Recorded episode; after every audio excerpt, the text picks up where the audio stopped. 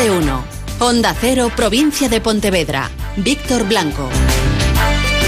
Hola, ¿qué tal? Muy buenos días. Pues es lo más eh, parecido a un aprobado general que ha habido en la historia. Todos los eh, alumnos pasarán de curso, salvo casos excepcionales. Las clases acabarán en junio.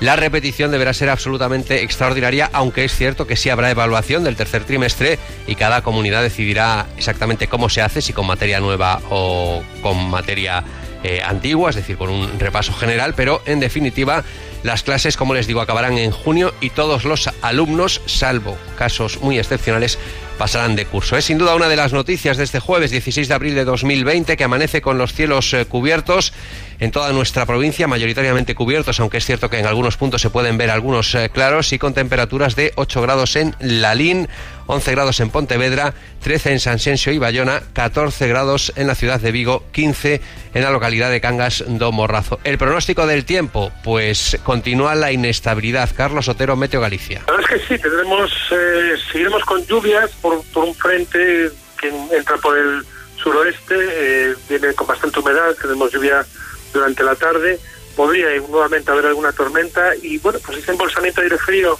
que provoca esta, esta situación de inestabilidad se va a quedar eh, por lo menos hasta el domingo, así que seguiríamos con esta, con esta situación.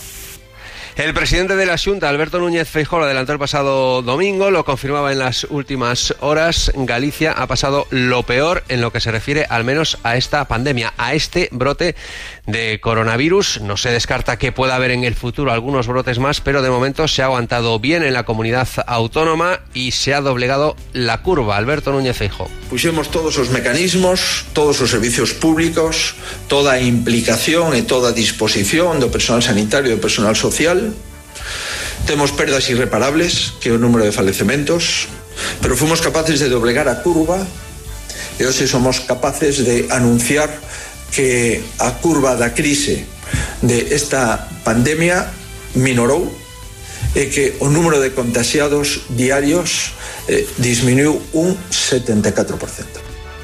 Enseguida les damos los datos, los últimos datos en la provincia de Pontevedra. Hoy en el Ayuntamiento de Vigo hay pleno extraordinario de la Corporación Municipal. Bueno, de la Corporación Municipal solo estarán los portavoces de cada uno de los grupos municipales. El objetivo es hacer un reconocimiento oficial de la ciudad de Vigo a todos los eh, profesionales eh, fundamentalmente sanitarios que han trabajado y que están trabajando todavía tan duro en estas semanas.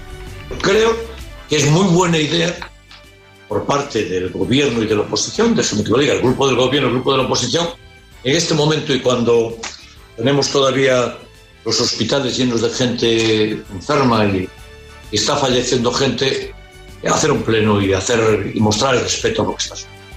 En este momento, cuanto menos colores políticos.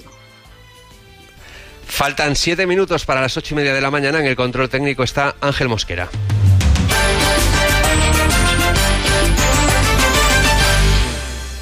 Ante esta situación, muchas personas están demostrando ser dignas de admiración. Y en Alcampo queremos hacer bandera de quienes cuidan a los enfermos, de los que limpian los hospitales, los que trabajan en los supermercados, guardan la distancia de seguridad, aplauden en los balcones de quienes se quedan en casa. Porque la mejor bandera de un país es su gente, sois nuestra bandera. Pese a Peugeot Citroën, la factoría viguesa tenía previsto iniciar sus actividades eh, el próximo lunes, día 20, retomar la actividad. Sería cámara lenta, solo un turno, pero finalmente no podrá ser. Habrá que esperar hasta el próximo día 27. El nuevo objetivo es lunes 27. El motivo, estado de alarma también en Francia.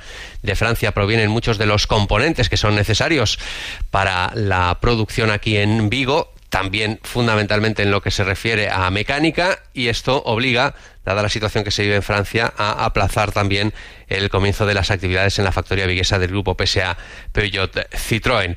Mientras continúan presentándose expedientes de regulación temporal de empleo, un 20%, ojo, un 20% según algunos datos de los asalariados están ahora mismo afectados, tanto en España como en Galicia y en nuestra provincia, por expedientes de regulación temporal de empleo. El colapso en la tramitación de los mismos es casi total se va muy lentamente debido al gran número de expedientes de regulación temporal de empleo presentados y esto hace que sean muchos los que no hayan cobrado todavía nada, no vayan a cobrar en el mejor de los casos hasta el mes de mayo, hasta el 10 de mayo y en algunos casos no cobrarán hasta el mes de junio. Fabián Valero es abogado laboralista. Más de uno de cada cuatro trabajadores españoles eh, tiene un contrato temporal.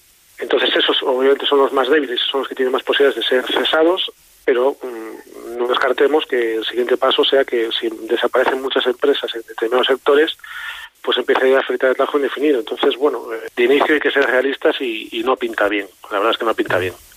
Nos hablaba Fabián Valero del futuro. Eh, fundamentalmente, en principio, los eh, contratos temporales los más afectados y luego posiblemente también los fijos. Recuerden ustedes que el Fondo Monetario Internacional prevé que a final de año el paro en España supere el 20%.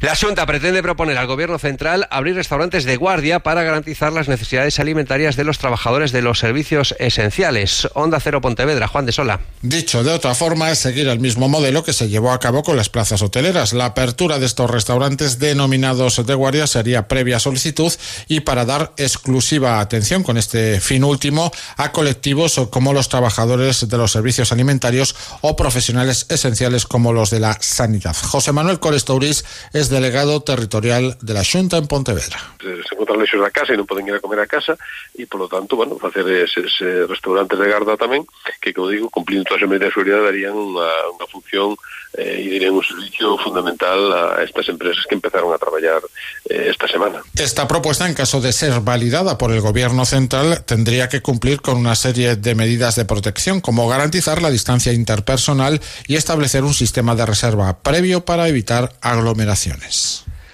La Junta de Galicia continúa realizando pruebas eh, test en la residencia de Patos. De momento todos los resultados han dado negativo en lo que se refiere al personal sanitario que atiende a esas personas. Recordemos que en esa residencia de Patos eh, dieron positivo dos personas que habían sido trasladadas desde las residencias de Aldán y de Barreiro en Vigo. En principio esa residencia de Patos estaba libre de COVID, pero sorprendió a las autoridades esos dos positivos. Mientras la situación sigue siendo dramática en las distintas residencias, por ejemplo, suman en el área sanitaria de Vigo, las distintas residencias, eh, casi 300 eh, personas que han dado positivo entre usuarios y personal que les atiende en esas residencias preocupante la situación de Aldán, 91 personas eh, contagiadas entre usuarios y 17 residentes, o la de Barreiro con 67 usuarios contagiados y 11 residentes. En una jornada en la que, como les decíamos, se ha estabilizado el número de contagiados y de atendidos en los centros hospitalarios, tanto del área sanitaria de Vigo como del área sanitaria de Pontevedra, Valentín Otero es uno de los tantos contagiados por COVID-19 que plantó cara a la enfermedad. Su lucha no fue sencilla. Primeros síntomas, hospitalización en Montecero de Pontevedra, UCI, coma inducido y hoy afortunadamente se está ya recuperando en su casa del Concello de, de Meis. Esta es eh, su historia, Juan. La historia de Valentín Otero es una historia que inyecta sobredosis de vitamina en medio de esta crisis sanitaria. Ingresó hace 23 días en el Hospital Montecelo de Pontevedra por positivo en coronavirus y su estado se fue agravando hasta acabar en la unidad de cuidados intensivos entubado y en coma inducido. Fue consciente de su gravedad cuando llegó a planta. Hace unas horas respira en su casa del Concello de Meis con la seguridad de que el virus no es invencible. Porque mi caso es un caso raro por la extremidad de la gravedad. Hay muchos casos de, COVID que, pueden ser leves, eh, puedes tener una, otra serie de historias que puedes ser tratado en planta y curarte y que sean fuertes y que piensen que no se acaba por nada por dar positivo. Valentín tiene 60 años y asegura que después de esto cuenta con una nueva oportunidad en la vida. Mira la ciudad por la ventana de la cafetería. Los cielos con nubes y con claros durante toda la jornada de hoy. No se descartan algunas eh, precipitaciones que podrían ser intensas, pero no demasiado constantes. Continúa más de uno. Quisiera regalar sus superpoderes, igualarse a los demás